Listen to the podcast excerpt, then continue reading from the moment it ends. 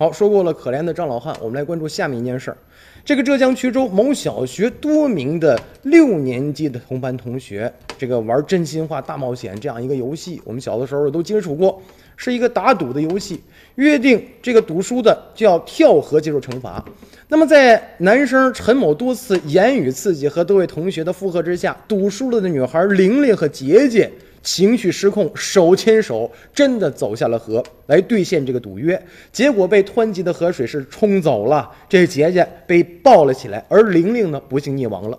目前法院一审判决，由这个男生陈某等五名同班同学的父母共同赔偿玲玲的死亡损失费以及精神抚慰金。这陈某的父母不服啊，上诉，但是近日被依法驳回了，维持原判。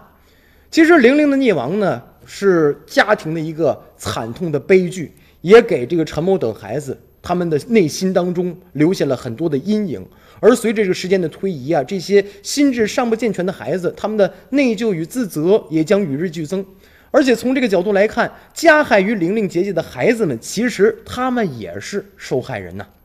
近几年，熊孩子闯祸事件是频发，有统计显示。我们每年呢，就有五万名到十四岁以下的少年得到了一个意外的伤害，而且因为溺水呃身亡的高达两万多名，他们大都因为呃在野游而溺亡。所以说呢，我们想说的是，这孩子是国家的未来，一个生命意识淡薄的孩子，其未来是令人担忧的。那么，生命教育应当成为学习。学期学校的一个中小学的一个必修课，一个孩子只有从小学会珍爱生命、尊重生命、敬畏生命，将来呢才有可能担负起报效国家这样一个社会的责任。